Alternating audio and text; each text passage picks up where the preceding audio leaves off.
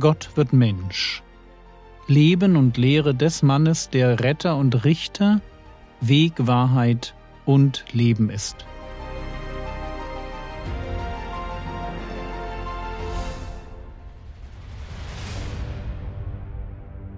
Episode 58 Der Zwölfjährige im Tempel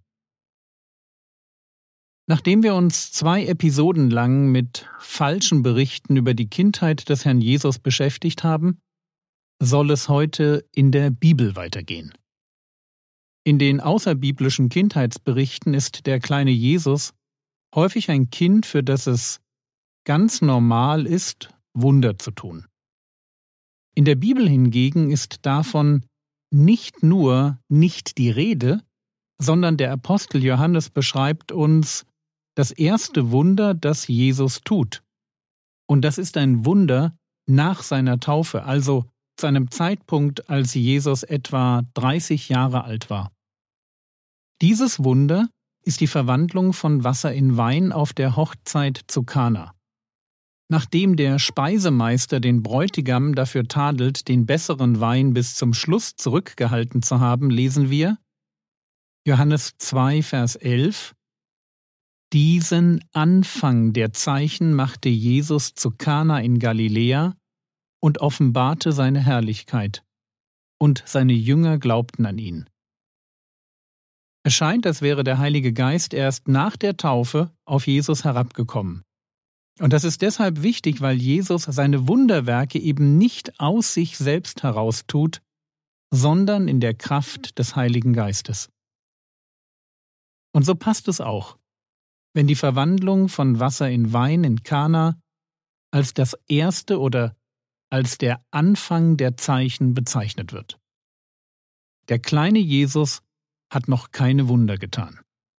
Aber kommen wir zu der einen Geschichte, die uns Lukas aus der Kindheit Jesu berichtet. Lukas 2, die Verse 41 und 42. Und seine Eltern gingen alljährlich am Passafest nach Jerusalem. Und als er zwölf Jahre alt war, gingen sie hinauf nach der Gewohnheit des Festes. Im Judentum ist es üblich, dass Jungs ihre Religionsmündigkeit mit 13 Jahren feiern. Der damit verbundene Begriff Bar Mitzwa, übersetzt Sohn des Gebots, beschreibt neben dem Tag selbst und der Feier einen Status der Verantwortlichkeit in den der junge Mann nun vor Gott eintritt. Er ist jetzt ein Erwachsener oder ein Bar Onushin, ein Sohn der Strafe, kann also für sein Tun zur Rechenschaft gezogen werden. Auch wenn die Verwendung des Begriffes Bar Mitzwa im heutigen Sinn auf das Mittelalter zurückgeht, können wir davon ausgehen, dass zur Zeit Jesu ein sehr ähnliches Denken da war. Etwa mit 12, 13 Jahren wurden Jungs verantwortlich. Und genau in diesem Alter ereignet sich im Leben des Herrn Jesus etwas Merkwürdiges. Lukas 2, die Verse 43 bis 45.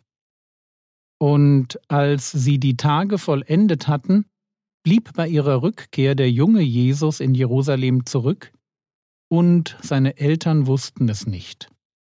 Da sie aber meinten, er sei unter der Reisegesellschaft, kamen sie eine Tagereise weit und suchten ihn unter den Verwandten und Bekannten.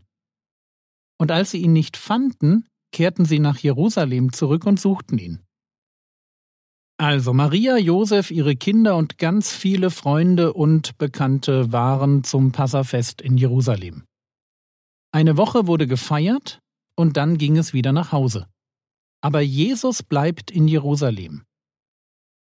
Also kehren Maria und Josef, nachdem sie ihn nicht finden, auch nach Jerusalem zurück und suchen dort ihren Sohn. Lukas 2, die Verse 46 und 47. Und es geschah, dass sie ihn nach drei Tagen im Tempel fanden, wie er inmitten der Lehrer saß und ihnen zuhörte und sie befragte. Alle aber, die ihn hörten, gerieten außer sich über sein Verständnis und seine Antworten.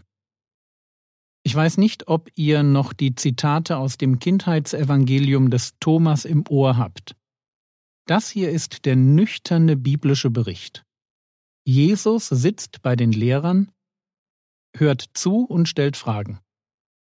Was die Leute beeindruckt, das ist sein Verständnis und das sind seine Erklärungen.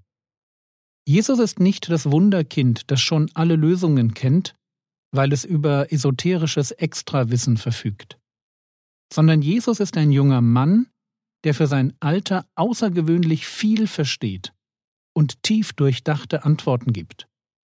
Lukas 2, Vers 48 Und als sie ihn sahen, wurden sie bestürzt, und seine Mutter sprach zu ihm Kind, warum hast du uns das getan? Siehe, dein Vater und ich haben dich mit Schmerzen gesucht. Und das kann man sich gut vorstellen, wie sich die Eltern von Jesus Sorgen gemacht haben. Drei Tage lang nicht zu wissen, wo der eigene Sohn ist, was ihm zugestoßen sein könnte. Aber endlich finden sie ihn. Im Tempel. Warum hast du uns das getan? Eine Frage, die jede Mutter gestellt hätte. Lukas 2, Vers 49. Und er sprach zu ihnen, Was ist der Grund dafür, dass ihr mich gesucht habt? Wusstet ihr nicht, dass ich in dem sein muss, was meines Vaters ist? Was für eine Antwort. Mit meinen Worten, ihr habt mich gesucht, okay. Aber warum seid ihr nicht gleich darauf gekommen, im Tempel zu suchen? Wusstet ihr nicht, dass ich in dem sein muss, was meines Vaters ist? Und aus der Antwort des Herrn Jesus wird deutlich, dass er den Begriff Vater anders verwendet, als das seine Eltern tun. Maria sagt, siehe, dein Vater und ich haben dich mit Schmerzen gesucht. Für sie ist Josef sein Vater. Aber Jesus nennt Gott seinen Vater. Und das ist spannend, weil sich natürlich sofort die Frage stellt, Woher hat er das? Und wir können das natürlich nicht genau sagen. Es kann sein, dass Maria ihn über die Umstände seiner Geburt aufgeklärt hatte und Jesus jetzt dieses neue Wissen einfach nur anwendet.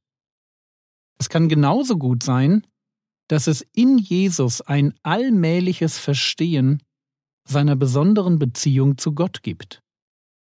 Ich weiß nicht genau, wie ich das beschreiben soll, aber als ganz normaler Mensch ist Jesus gleichzeitig ein Aspekt der Dreieinigkeit. Jesus ist nicht göttlich, sondern Mensch.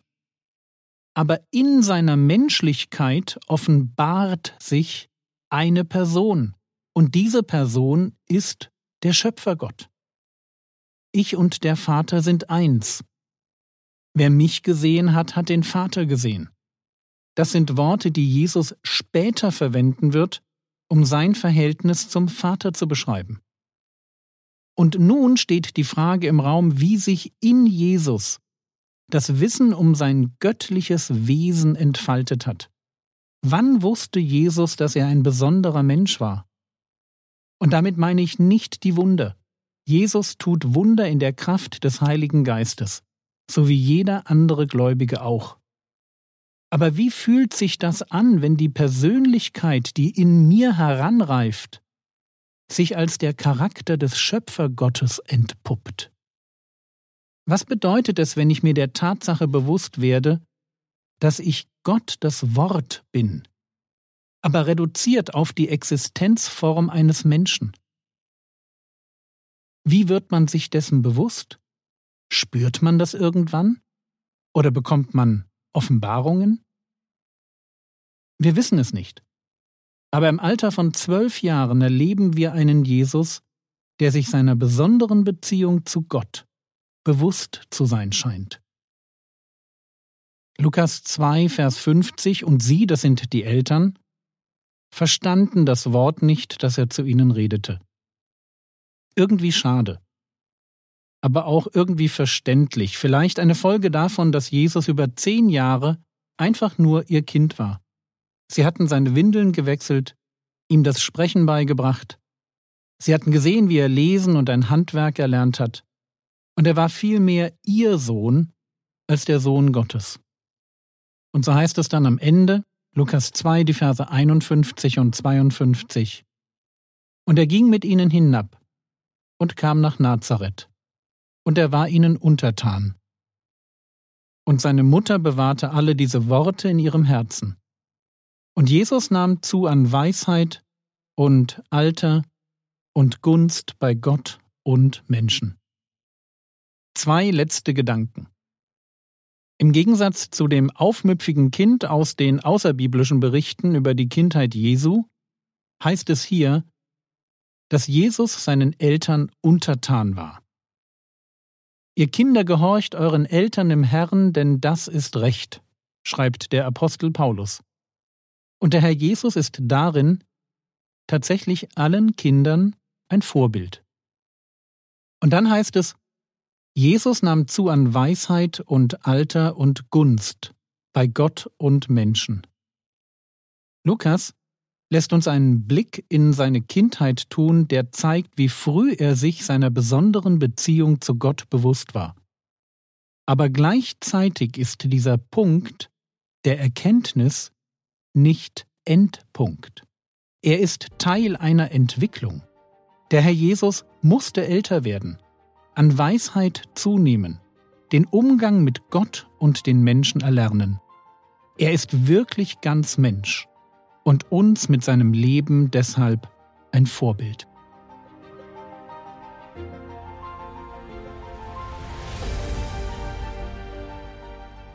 Was könntest du jetzt tun? Du könntest darüber nachdenken, welche Persönlichkeit du hast. Wann und wie bist du dir deiner Einzigartigkeit bewusst geworden? Das war's für heute.